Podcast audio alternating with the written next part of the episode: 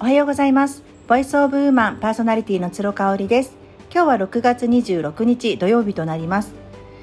趣向を変えてメンズファッションについてね今日は私なりの見解をシェアさせていただきます。あのこれが絶対正解っていうことはもう何事にもなくって子育てにもご自身のファッションにもないようにメンズファッションですね。その旦那さんとか恋人あとは息子さんねいらっしゃる方は正解はないよっていうことなんですけれどもあの私自身がまあスタイリングのお仕事をさせていただいたりとか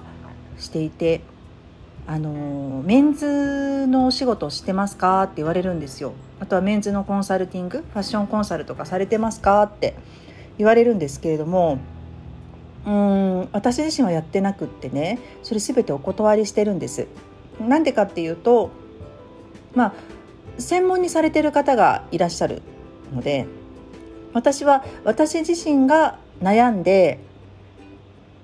うん、得てきた知識を仕事に生かしているので私は男性ではないのでそれが仕事になってないっていうことなんですよね。なのであのお受けしてないんですけれどもただ私自身も主人がいて男の子2人の母親でありますのでメンズファッションについて考えないこともないんですよね。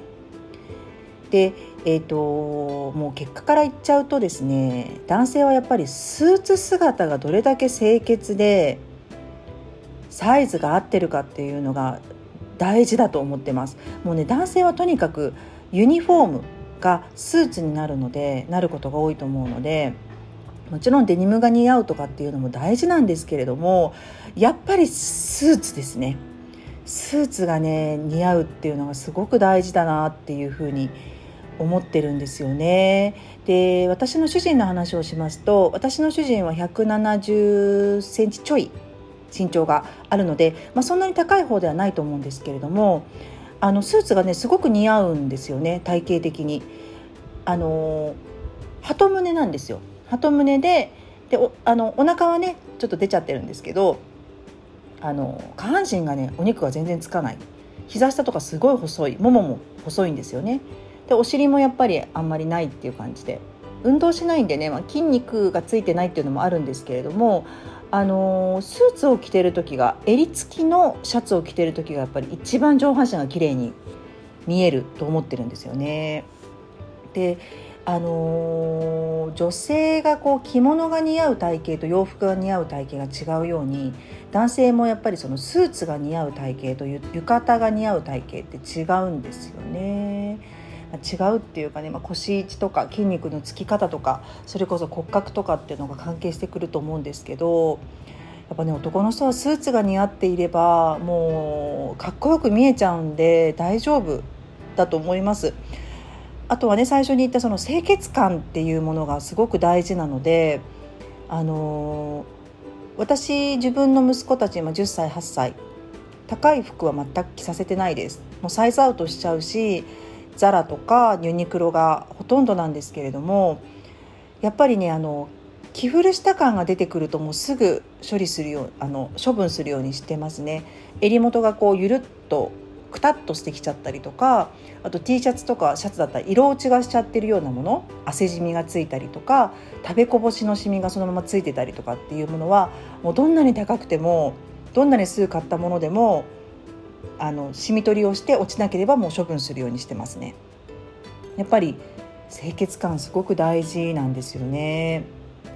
これなんか装飾系男子になろうっていうことではなくって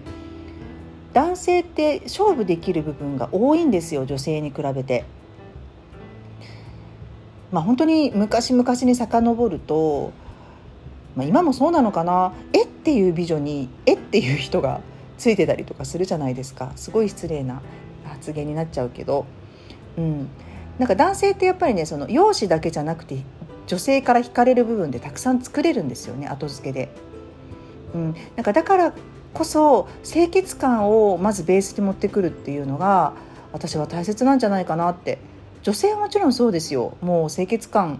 ね皆さんすごい意識されてると思うんだけれども男性は清潔感がありさえすれば6割7割は魅力がもうそこでキープできるからすごい楽だなと思うんですよね。うん。私あの坂口健太郎くんすごい好きなんですよ。であの子もねやっぱスーツ姿がすごく素敵なんですよね。ただ一個気になるのがちょっと猫背なんですよね。背が高いからかな骨格からかなちょっと分かんないんだけれども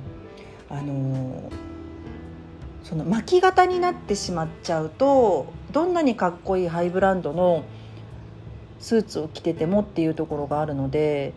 あの特にやっぱり男性は上半身をある程度こう鍛えとく筋肉をつけとくっていうのも大事なのかなだから何を着るかよりかもどういう骨格筋肉をつけて着るかっていうところなのかなっていう気がしますよね。男性ってそんなバリバリ女性みたいに頑張ってダイエットしたりとか筋トレしなくてもちょっとやっただけで筋肉つくんですよ。ね、なんかだからこそその辺りのルーティンは怠らないでほしいなって 思ったりしてちょっと辛口かな。そうあと私ねあの今そんなに若者が街中にいないんで見かけないですけどコロナ以前はコロナショック以前はあのピタピタのデニム足のラインがくっきり出るようなデニムで腰履き、うん、ちょっとヒップハングのデニムを履いてる男の子がすごく多くてあれがあまりにも似合わなくてみんなびっくりしたんですよね。で誰かに聞いたんですけどどうも韓国の k p o p のアイドルがそういう格好をするんだよね。ピタピタのデニムを着てたりとか、まあ、確かに BTS の私が好きなジミンちゃんとかもすごいあの大腿四頭筋というかねその太もものお肉がすごいんですよ。細いのに彼ね。だそれでこうスキニーの、えーと、レザーパンツとか履いて踊ってたりとかするからそういうところから来てるのかなって思うんですよ。ただどうだろう？なんかやっぱ男性って結構ゴツゴツ筋肉質だし足がまっすぐな人ってそんなにいないんですよね。横脚の人が日本人の男性多いしどちらかというとこう筋肉がいろんなところにゴツゴツついててなんかスキニーのデニムが似合う体型ではないかなって思っちゃうからね。なんでそんな服着るの？ってすごい思っちゃってて、うん、なんか腰がすごくキュッとしてるのにあのスキニーの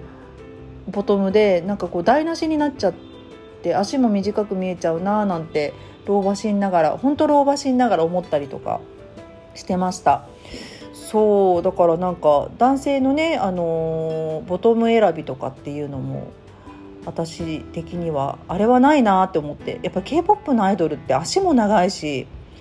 ね、女性のアイドルもそうですけどやっぱ体型が全然違うのでそのままそっくり特にボトムは取り入れちゃうとちょっと危険かなっていうふうに思いました。はいということで今日は趣向を変えて私が思う素敵なメンズファッションについてお話ししました最後まで聞いていただいてありがとうございます